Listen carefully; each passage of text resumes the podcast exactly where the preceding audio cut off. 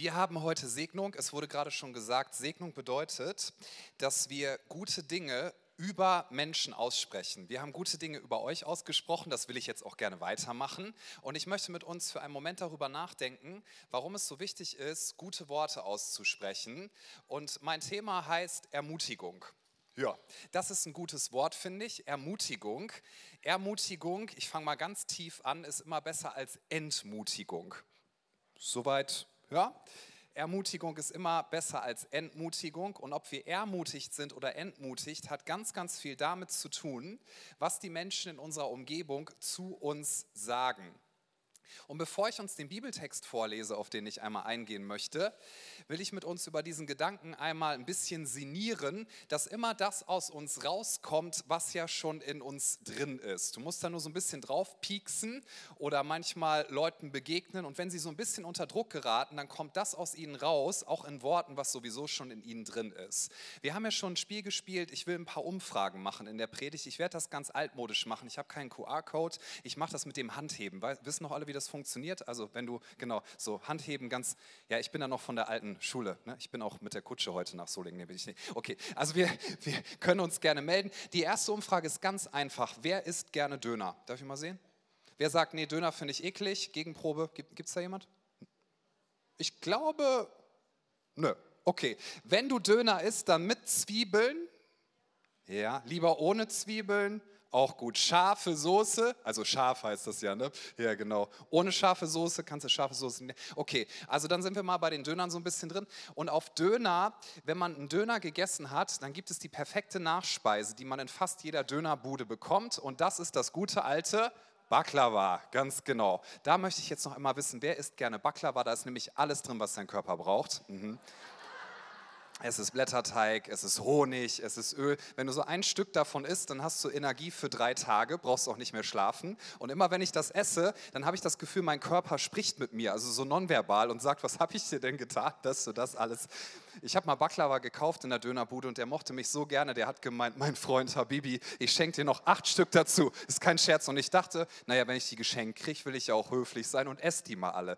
Das habe ich bereut. Ich glaube, ich habe seit diesem Tag auch erstmal kein Baklava mehr gegessen.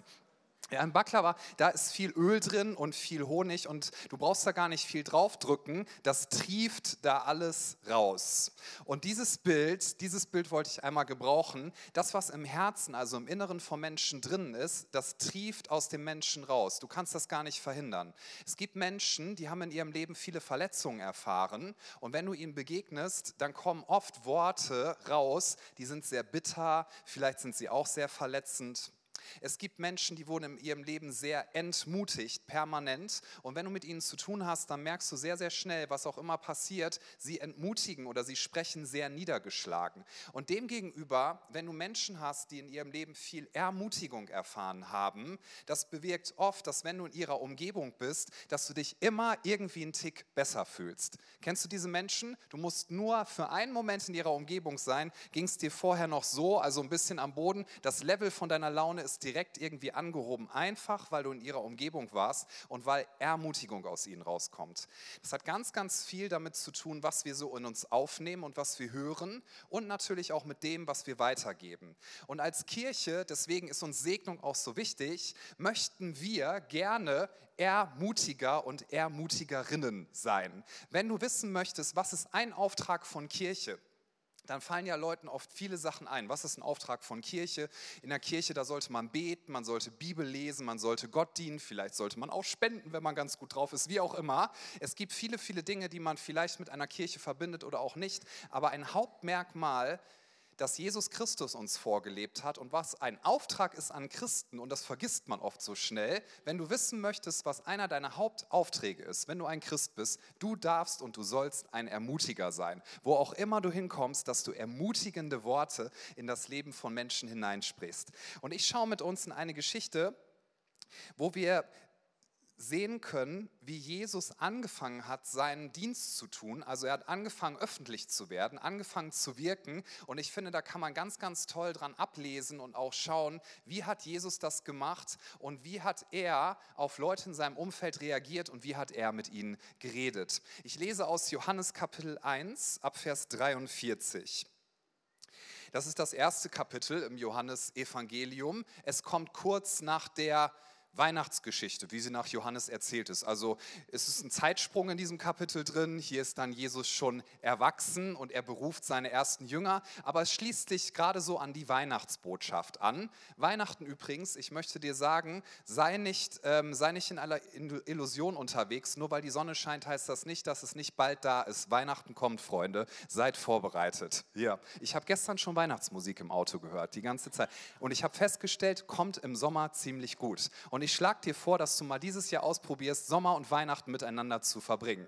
Äh, verbinden vor allem, ja. Spekulatius im Freibad, warum nicht? Dominosteine nach dem Gottesdienst. Naja, okay, kommen wir, kommen wir in dieses Kapitel rein. Johannes 1 ab Vers 43, da steht, am folgenden Tag wollte Jesus nach Galiläa reisen. Da findet er Philippus und spricht zu ihm, folge mir nach. Philippus war aber von Bethsaida, aus der Stadt des Andreas und Petrus, also wo die beiden auch herkamen. Philippus findet den Nathanael, cooler Name, und spricht zu ihm, wir haben den gefunden, von welchem Mose im Gesetz und die Propheten geschrieben haben, Jesus, den Sohn Josefs von Nazareth. Und Nathanael sprach zu ihm, kann aus Nazareth etwas Gutes kommen? Philippus spricht zu ihm, komm und sieh.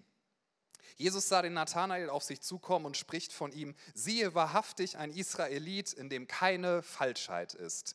Nathanael spricht zu ihm, woher kennst du mich? Jesus antwortete und sprach zu ihm, ehe dich Philippus rief, als du unter dem Feigenbaum warst, sah ich dich. Nathanael antwortete und sprach zu ihm, Rabbi, du bist der Sohn Gottes, du bist der König von Israel.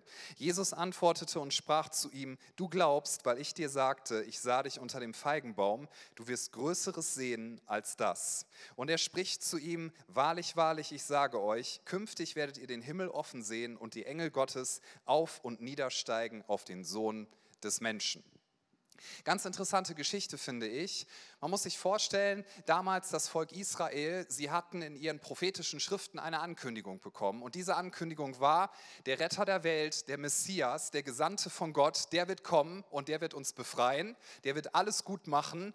Und man hat sich das so vorgestellt, weil man ja damals unter der Besatzungsmacht der Römer war, also sie waren unterdrückt, hat man sich das so vorgestellt, es wird ein mächtiger, starker Held kommen. Und der wird uns auf jeden Fall vielleicht militärisch befreien, er wird alles wieder in Ordnung bringen und das wird richtig, richtig gut. Also man hat auf den Retter gewartet und zu diesem Zeitpunkt haben alle darauf geschaut, wer wird es sein. Und jetzt kommt Jesus und er sucht sich seine Jünger. Dieses Wort haben wir ja schon mal gehört wahrscheinlich. Er sucht sich seine Jünger, er beruft Leute, berufen heißt, er ruft sie auf, ihm nachzufolgen, er spricht in ihr Leben hinein. Und die Leute, die wir hier finden, hier sind ja verschiedene Namen und ich möchte besonders einmal einmal auf den Nathanael eingehen. Der Nathanael, so, ja danke, Applaus für Nathanael, hier ist auch einer vor Ort. Also ich spreche immer von dem in der Bibel, aber vielleicht auch von dir. Schauen wir mal. Ja, hier ist der Nathanael und er kriegt gesagt, da vorne siehst du den hier, das ist Jesus, das ist der, den Gott geschickt hat, um uns zu befreien. Und das erste, was Nathanael sagt, ist nicht, boah, richtig, richtig cool, das ist der Retter, sondern er sagt, der soll unser Retter sein, der kommt doch aus Nazareth. Das ist erklärungsbedürftig. Warum hat er so reagiert?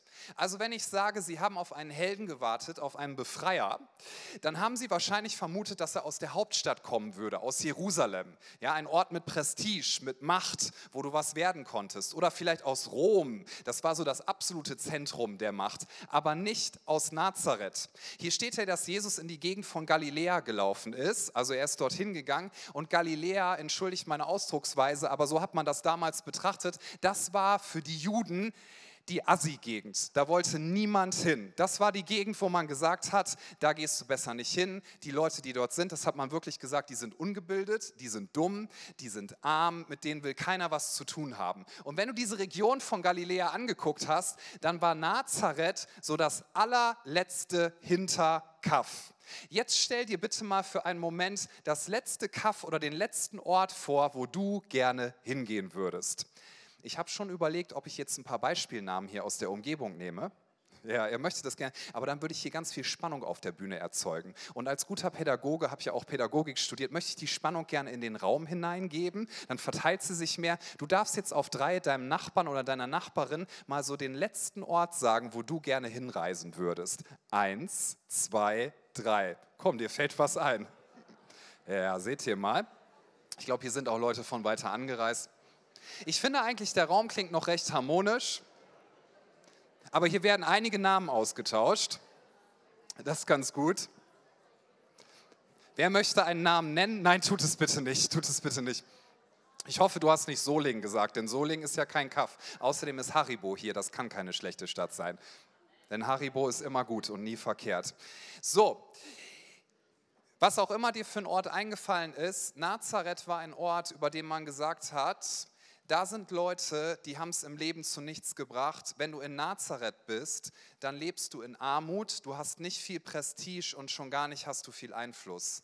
Und Jesus kam aus einer Familie, die war wirklich nicht einflussreich und auch nicht sehr angesehen. Im Gegenteil, wahrscheinlich hat man sich über Leute aus Nazareth lustig gemacht. Und deswegen reagiert Nathanael so, dass er sagt, das soll der Retter sein, der kommt aus Nazareth, bitteschön.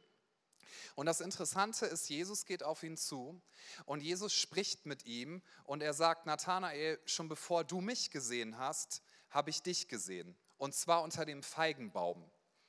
Vielleicht fragst du dich jetzt, was war denn mit dem Feigenbaum? Die Antwort ist, wir wissen es nicht. Ja, steht nichts dazu in der Bibel drin. Es gibt viele Leute, die darüber spekulieren, was genau unter diesem Feigenbaum passiert ist. Und ich möchte uns darauf hinweisen, das, was wir in den Evangelien finden, das sind ja Augenzeugenberichte. Es ist nicht wie ein Heldenepos geschrieben, ja, wie so eine Saga. Wenn man sowas schreibt, dann schreibt man nicht so Details mit rein, die in den Evangelien mit drin sind. Da steht zum Beispiel sowas wie, Jesus tat das und das, es war übrigens gerade so und so viel Uhr.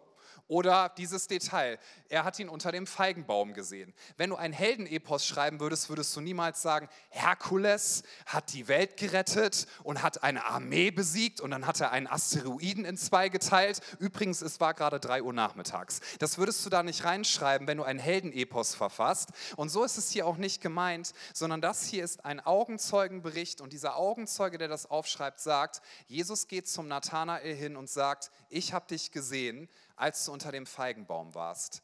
Was auch immer dort passiert ist, eine Sache ist ganz klar, dass Nathanael gemerkt hat, Jesus hat mich gesehen und Jesus weiß, wie ich wirklich bin. Jesus kennt mich anscheinend und er spricht in mein Leben hinein. Das muss ihn so beeindruckt haben, dass er danach gesagt hat, jetzt glaube ich dir, du bist der Sohn Gottes, du bist der Messias, du bist der, der kommen sollte, um uns zu retten. Jesus muss dermaßen beeindruckend gewesen sein, dermaßen, und hier kommt das Wort wieder, ermutigend, dass es das Leben von Nathanael verändert hat, sodass er gesagt hat, ich vertraue dir und ich glaube, du bist der Messias. Jesus hat ihm gesagt, ich sehe dich. Kennst du das, wenn Leute einen beobachten also ich mache nochmal eine Umfrage. Wer beobachtet gerne Leute? Ich, ich finde das cool, ihr dürft das ruhig zugeben. Ja. Ich liebe das, in der Stadt zu sitzen. Man isst als Tarnung ein Eis, ne? aber eigentlich macht man das nur, um Leute zu beobachten. Deswegen äh, bestelle ich immer Spaghetti-Eis, weil da muss man lange dran essen und dann gibt es mehr Leute zu beobachten. Aber wir fühlen uns nicht gerne beobachtet und wir werden auch nicht so gerne herausgerufen, vor allem, wenn wir Dinge in unserem Leben haben, wo wir wissen, das ist eigentlich etwas unglücklich. Ich kenne das auch noch aus der Schule. Ich wurde nicht so gerne im Unterricht vom Lehrer aufgerufen. Warum? Warum? Weil meistens, wenn er uns Hausaufgaben aufgegeben hat, ich weiß auch nicht, warum ich das oft dachte. Ich hatte immer so eine Ahnung, wenn mir der Lehrer Hausaufgaben aufgegeben hat, die werde ich nicht machen. Ja, es kam irgendwie so. Und das ist dann auch oft passiert und dann saß ich da so im Unterricht und er hat versucht, meinen Blick zu suchen und zu finden und ich habe so weggeguckt und irgendwann traf sich unser Blick, das hat sich so zwischen uns eingespielt und dann hat er mich aufgerufen und gesagt, hast du deine Hausaufgaben gemacht? Und dieses Gefühl dann sagen zu müssen, nee, habe ich nicht gemacht und alle denken sich, ha, zum Glück hat er ihn aufgerufen ja, und stellt das nicht bei mir fest. Dieses Gefühl war ziemlich doof. Wir werden nicht gerne, wenn wir bei etwas gesehen werden oder wenn Leuten auffällt, dass etwas in unserem Leben nicht so optimal optimal ist. Wir werden nicht gerne dann von Leuten betrachtet und schon gar nicht aufgerufen. Und wir leben aber in einer Zeit, wo viele, viele Menschen es sich fast zu einem Sport gemacht haben, so will ich das mal bezeichnen, wenn sie jemanden hinfallen sehen, wenn sie sehen, da ist etwas Negatives, wenn sie sehen, da ist etwas, das ist nicht gut, dass sie darüber hinter dem Rücken des anderen oder der anderen reden oder noch schlimmer, dass sie es irgendwo auf Social Media posten und sagen, guck mal, das ist doch kein perfekter Mensch, ich habe es schon immer gewusst und dann wird der erhobene Zeigefinger genommen und dann werden Leute teilweise richtig fertig gemacht. Warum? Weil es immer, immer von dem eigenen ablenkt, wo wir uns unzulänglich fühlen, wenn wir hervorheben, was andere falsch gemacht haben und was andere nicht hinkriegen. Deswegen sagt die Bibel auch, Lästerei ist nicht gut, weil wenn wir das machen, entmutigen wir Leute, wir zerstören ihren Ruf nur um uns für einen Moment besser zu fühlen. Und Jesus ist zu Nathanael hingegangen und hat gesagt, ich habe dich gesehen, aber anscheinend hat er so viel Ermutigung in das Leben von Nathanael hineingesprochen, dass er sich nicht vorgeführt gefühlt hat, sondern dass er dieses Gefühl mitgenommen hat, hier ist jemand, der mich sieht, hier ist jemand, der mich kennt und hier ist jemand, der mich liebt und die richtigen Dinge hervorhebt. Ich weiß nicht, ob du noch zu dieser Gruppe von Menschen gehörst. Ich gehöre dazu, die gerne Papierbücher liest. Ich habe viele Papierbücher zu Hause und ich lese da gerne drin und ich hebe auch gerne Dinge mit einem Textmarker hervor, ja? wenn ich Dinge irgendwo gut finde, die ich gelesen habe. Und weißt du, es gibt, es gibt in Büchern, gibt es ja diese ganzen Seiten und wenn du den Textmarker hast, du kannst entscheiden, welche Sätze auf dieser Seite gelb oder grün oder rot oder wie auch immer markiert und hervorgehoben werden.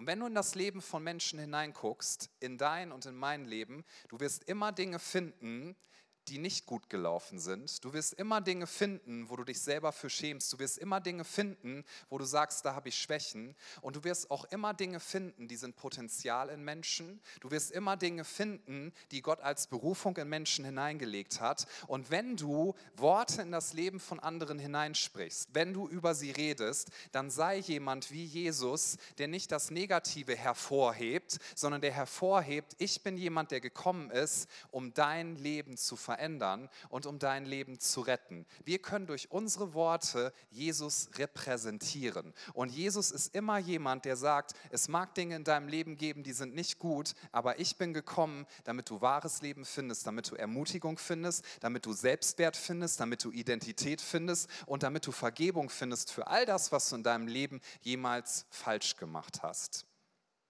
Ich lese uns noch aus 1. Thessalonicher 5, Vers 11. Da steht, darum macht euch gegenseitig Mut. Andere Übersetzungen sagen, ermutigt euch gegenseitig und helft einander im Glauben weiter, wie ihr es, wie ihr es ja auch jetzt schon tut. Ich möchte das gerne hier nochmal hervorheben dürfen, wenn du jemand bist, so als ein Christ, der sagt, ich möchte wissen, was sind die Gebote Gottes, darf ich dir Folgendes sagen. In der Bibel steht kein einziges Mal, dass dir das Gebot gegeben ist, Leute zu entmutigen. In der Bibel steht kein einziges Mal drin, dass dir das Gebot gegeben ist, dass du Leute rechthaberisch in die Ecke drängst, ja, weil du ihnen deine Bibelinterpretation überbrätst, sondern in der Bibel steht, dass du dazu aufgerufen bist, dass du so viele Leute wie möglich ermutigst. Also wenn du jemand bist, der sagst, ich möchte nach den Geboten Gottes leben, dann darf ich dir ganz, ganz herzlich heute mitteilen, du darfst jemand sein, der so viele Menschen in seinem Umfeld ermutigt, wie nur irgend möglich, bis dass der Arzt kommt. Einverstanden? Steht im Wort Gottes drin. Wir sollen Ermutiger sein. Und das ist das, wozu wir berufen sind. Und das ist das, warum wir sagen, wir möchten das im Leben von Menschen sehen, was hervorhebenswert ist. Wir möchten das ansprechen, was ihr Potenzial ist. Und wir möchten das ansprechen, was sie einmal sein könnten möchte uns noch ein Beispiel geben, das etwas mit Perspektive zu tun hat und ganz, ganz viel damit zu tun hat, worauf wir achten und was wir suchen. Denn das, was du suchst, das wirst du immer finden. Wenn du Negatives im Leben von Menschen suchst, dann wirst du Negatives finden. Wenn du Positives im Leben von Menschen suchst, dann wirst du Positives finden. Dazu nehmen wir einmal das Beispiel von einem Aasgeier. Wer hat schon mal einen Aasgeier in echt gesehen? Also ich nicht. Aber in Com oh wow, okay, ein Aasgeier in echt.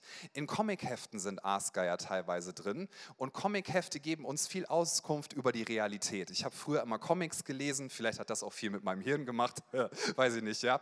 Pastor Friedhelm übrigens auch, unser Seniorpastor. Wir, haben, wir teilen die Leidenschaft, dass wir als Kinder und Jugendliche viele Comics gelesen haben und wir sind trotzdem ganz normale Menschen geworden. Ja, das ist toll.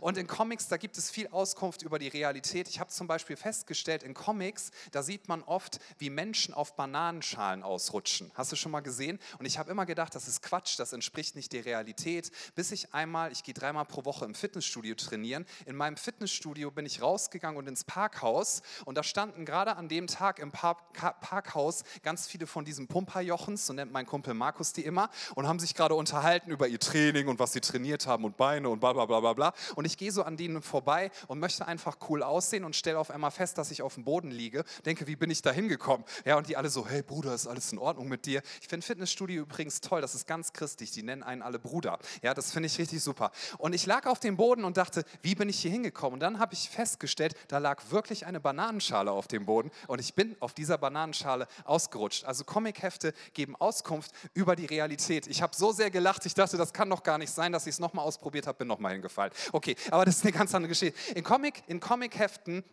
da findest du oft so diese Aasgeier, zum Beispiel in Lucky Luke. Und Aasgeier, die kreisen über Wüstengebieten und suchen nach genau einer Sache. Die kreisen über Wüstengebieten und suchen nach genau einer Sache, nämlich nach Tod. Sie suchen nach Tieren, die tot sind, um dann dort Nahrung zu finden. Deswegen heißen sie Aasgeier, weil sie nach Aas suchen. Und sie finden genau das, wonach sie suchen. Das Interessante ist, das Interessante ist, dass es in derselben Wüstenregion oder in vielen Wüstenregionen der Welt eine Vogelart gibt, nämlich den Kolibri. Und diese Vogelart umkreist auch die Wüste und sucht nach kleinen Blumen, wo Nektar zu finden ist, also nach Leben. Und rate, was diese Vogelart findet, genau das, wonach sie sucht. Du kannst in derselben Umgebung zwei unterschiedliche Leute haben, sie werden zwei unterschiedliche Sachen sehen, weil du findest immer das, wonach du suchst. Und unsere Aufgabe ist nicht, Menschen dabei zu ertappen, wie sie Schlechtes getan haben und das dann überall rumzuposaunen und sie zu entmutigen, sondern unsere Aufgabe als Christen ist es, dass wir Menschen dabei ertappen, wie sie gute Dinge getan haben. Dass wir Menschen dabei ertappen, wie sie Potenzial in sich haben. Dass wir Menschen dabei ertappen, dass sie Dinge getan haben, wo wir sagen, sagen, das ist hervorhebenswert und dass wir dann Worte in ihr Leben hineinsprechen, die sie ermutigen. Deine Aufgabe und meine Aufgabe ist es, wenn du so willst, dass wir Leben in Leute hineinsprechen, weil Worte sind nicht nur Worte, sondern Worte kreieren Leben oder Worte können sogar Tod schaffen. Wir haben von Gott eine Fähigkeit bekommen, nämlich dass wir viel Einfluss nehmen können auf das Leben von anderen Menschen. Das ist ein Vorteil, wenn wir es zum Guten nutzen und es kann ein großer Nachteil sein, wenn wir es zum Negativen nutzen. Zeig mir zum Beispiel ein Klassenzimmer, wo viele, viele Leute drin sind, die entmutigt sind, die nicht gute Leistungen bringen, die sich minderwertig fühlen und all das, was dort passiert, du wirst es immer, immer, immer auf schlechte Worte zurückführen können. Zeig mir eine Ehe und eine Familie, die zerrissen ist, wo die Beziehung am Ende ist und wo Zerbrochenheit ist. Ich kann diesen Zustand immer auf Worte zurückführen, die ausgesprochen worden sind. Zeig mir eine Kirche, wo Menschen nicht mehr miteinander können und wo sie sagen, wir werden jetzt diese Kirche spalten, wir werden auseinandergehen, ich kann es dir immer auf Worte zurückführen und zwar negative Worte, die ausgesprochen worden sind. Demgegenüber zeigt mir Menschen, die in ihrem Leben wachsen, die weiterkommen, die daran glauben, dass sie eine Berufung haben und die daran glauben, dass sie mit ihrem Leben einen Unterschied machen können in dieser Welt. Wo auch immer du das findest, findest du andere Menschen in der Umgebung, die Worte der Ermutigung ausgesprochen haben. Wenn Jesus zum Menschen hingegangen ist, hat er ihnen die Wahrheit gesagt, aber immer in Liebe. Und mancher Mensch denkt, naja, wir sind ja berufen, die Wahrheit zu sagen. Das stimmt, aber in Liebe. Du bist nicht dazu berufen, Wahrheit zu sagen und Liebe. Das ist etwas anderes. Wenn wir Wahrheit aussprechen, dann immer in Liebe. Das Ziel Gottes ist es, dass Menschen aufblühen, dass Menschen in ihrem Potenzial gefördert werden und dass ihr Leben sich in die Richtung entwickelt, wie er sich das gedacht hat. Wir dürfen Menschen sein, die Gutes aussprechen vom Wort Gottes her. Und ich lese uns noch einmal diesen Vers, 1. Thessalonicher 5, Vers 11. Darum macht euch gegenseitig Mut und helft einander im Glauben weiter, wie ihr es ja auch jetzt schon tut. Ich will uns ermutigen heute, dass wir die Entscheidung treffen, weil das ist eine Sache, die kannst du jederzeit umsetzen in deinem Leben und du wirst staunen, was für eine Veränderung es bringt dass du nicht nach negativen Dingen suchst im Leben von anderen Menschen, denn ja, du wirst sie finden. Und übrigens, es das heißt nicht, dass wir nie wieder Feedback geben dürfen. Das ist damit ja nicht gemeint. Aber die Frage ist immer, mit welchem Ziel bist du unterwegs? Willst du Menschen aufbauen oder willst du sie abbauen? Du hast viel, viel Einfluss, den du mit deinen Worten nehmen kannst. Und das, was wir umsetzen können, ist, lasst uns Menschen sein, die immer, wenn sie etwas Positives sehen, es aussprechen und es Leuten sagen. Lass Menschen nicht raten, was du Positives über sie denkst. Menschen können nicht hell sehen, sollen sie sowieso nicht. Ja? Lass Menschen nicht raten, was du Positives über sie denkst. Ich will es mal ein bisschen krasser ausdrücken. Wenn du nicht Menschen ermutigst, dann bist du entmutigend. Klingt ziemlich krass, ist auch so gemeint. Es gibt ja Leute, die sagen, nicht geschimpft ist gelobt genug. Das ist theologisch absoluter Nonsens.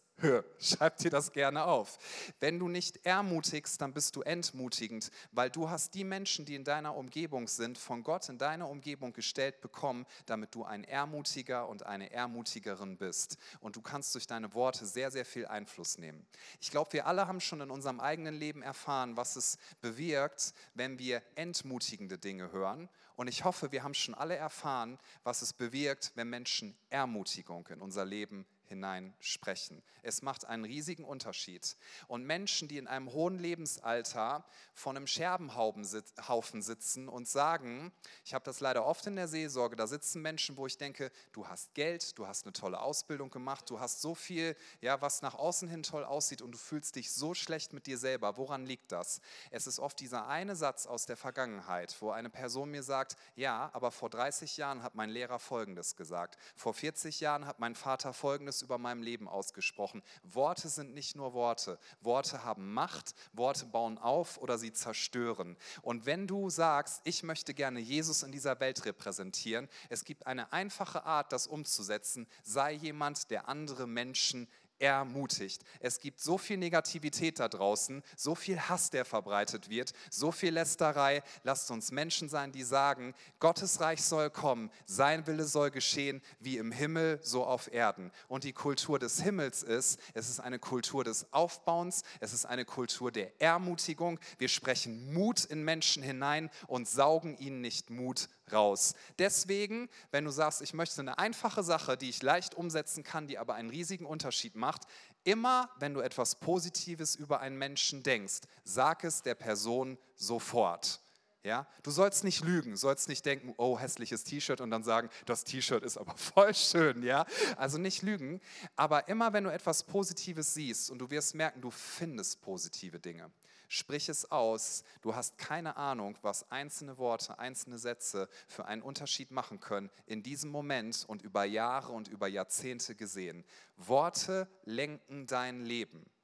Worte lenken ganz, ganz viel. Sie lenken dich in eine positive Richtung oder in eine negative. Wenn du in einem Auto sitzt und du bist Beifahrer, ich bin übrigens ein ganz schlechter Beifahrer, ich habe gern die Kontrolle. Ja? Geht das noch jemandem so? Ich bremse auch immer mit, obwohl da keine Pedale sind. Ja.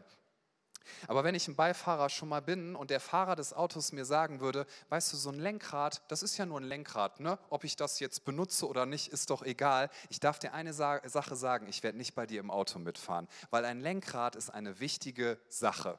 Wer unbedingt will, darf Amen sagen. Nee, okay. Ja, eine, ein Lenkrad ist eine wichtige Sache, weil das Lenkrad lenkt das ganze Auto entweder in eine gute Richtung oder in eine Richtung, wo es zerstörerisch werden kann und sogar sehr, sehr gefährlich. Und Worte lenken dein und mein Leben. Durch Worte können wir Einfluss nehmen. Und wenn wir Worte der Ermutigung sprechen, lenken wir unser und das Leben von anderen Menschen in eine bestimmte Richtung.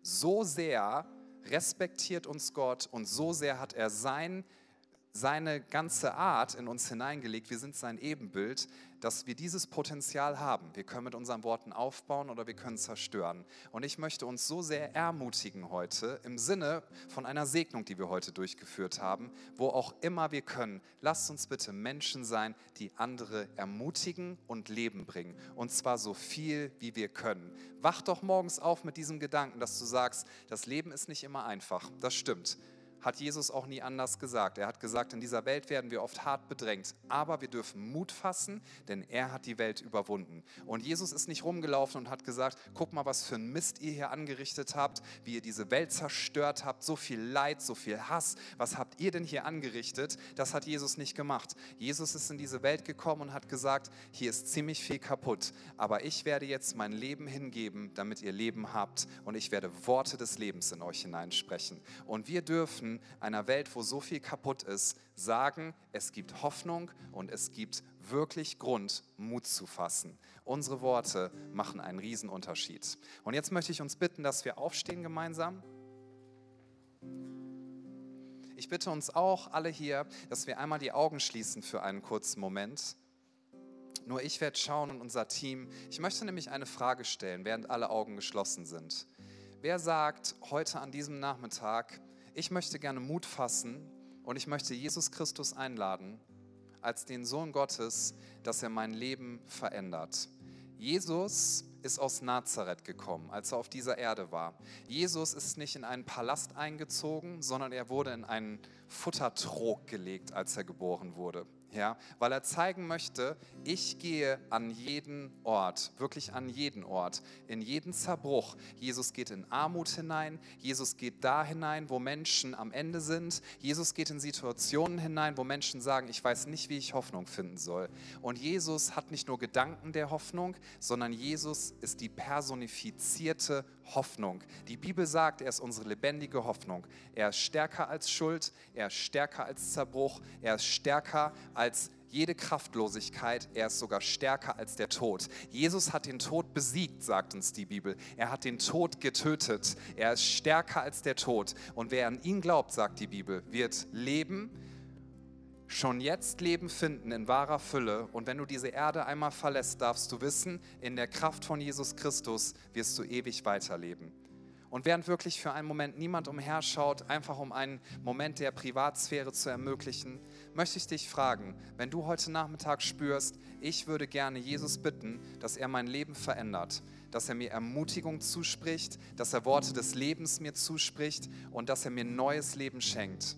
Wenn du sagst, ich möchte Jesus annehmen und ihn einladen, ich möchte ihn kennenlernen und ihn bitten, dass er mich verändert, wenn das deine Entscheidung ist, dann will ich dich ermutigen, dass du einmal als ein Zeichen und als einen kleinen Schritt des Glaubens jetzt deine Hand hebst, da wo du gerade bist. Wer sagt heute an diesem Nachmittag, das ist mein Sonntagnachmittag, ich nehme Jesus Christus an und ich bitte ihn, dass er mich verändert. Dankeschön. Gibt es noch jemanden, der sagt, das ist das, was ich entscheiden möchte an diesem Nachmittag? Ich nehme das an, was Jesus getan hat. Dann heb jetzt gerne noch deine Hand, einfach als ein Zeichen des Glaubens, als ein Bekenntnis. Hier ist mein Leben, Jesus. Ich weiß, dass du deins für mich gegeben hast und dass ich Leben in dir finde. Und jetzt vertraue ich dir mit allem, was ich bin. Dankeschön. Dann können wir gerne unsere Augen wieder öffnen und möchten jetzt ein Gebet zusammen sprechen, was das so schön zusammenfasst, wer Jesus für uns ist. Und wenn du dich gerade entschieden hast, bete das einfach gerne laut und deutlich mit uns allen mit. Wir beten gemeinsam. Jesus, ich weiß, dass du mich liebst. Es gibt nichts, was ich tun könnte, damit du mich mehr liebst. Und durch nichts, was ich tue, würdest du mich weniger lieben. Du bist für mich gestorben und auferstanden ich glaube an dich. Du bist mein Gott, mein Retter und mein Herr. Bitte schenke mir die Vergebung meiner Schuld. Ich möchte als dein Kind leben und du sollst mein ganzes Leben bestimmen. Ich danke dir, dass ich durch dich wirklich frei bin und ein Leben in Ewigkeit habe. Amen. Komm, lasst uns einmal feiern, auch die Menschen, die diese Entscheidung getroffen haben. Und wir nehmen uns jetzt einen Moment, den wir Lobpreis nennen. Das heißt einfach, dass wir uns auf Jesus fokussieren und dass wir ihn einladen, dass er in unser Leben spricht. Jesus, wir danken dir für deine Liebe. Deine Liebe ist die größte Kraft, die es im Universum gibt. Deine Liebe verändert Herzen. Deine Liebe ist sogar stärker als der Tod. Deine Liebe ist die größte Hoffnung, die es überhaupt nur gibt. Und dich wollen wir kennenlernen. Von dir wollen wir hören, was du uns zu sagen hast. Und so beten wir, dass du Worte des Lebens in unsere Seele hineinsprichst, dass wir sagen können, wir wissen, du bist größer als alles, was an Problemen da sein kann. Du bist größer als jeder Zerbruch, größer als jede Sorge. Du hast gesagt, all unsere Sorgen, all unsere Lasten dürfen wir auf dich werfen, denn du sorgst für uns und dafür danken wir dir von ganzem Herzen. Dir gehört das Lob und dir gehört die Ehre für immer und ewig. Amen.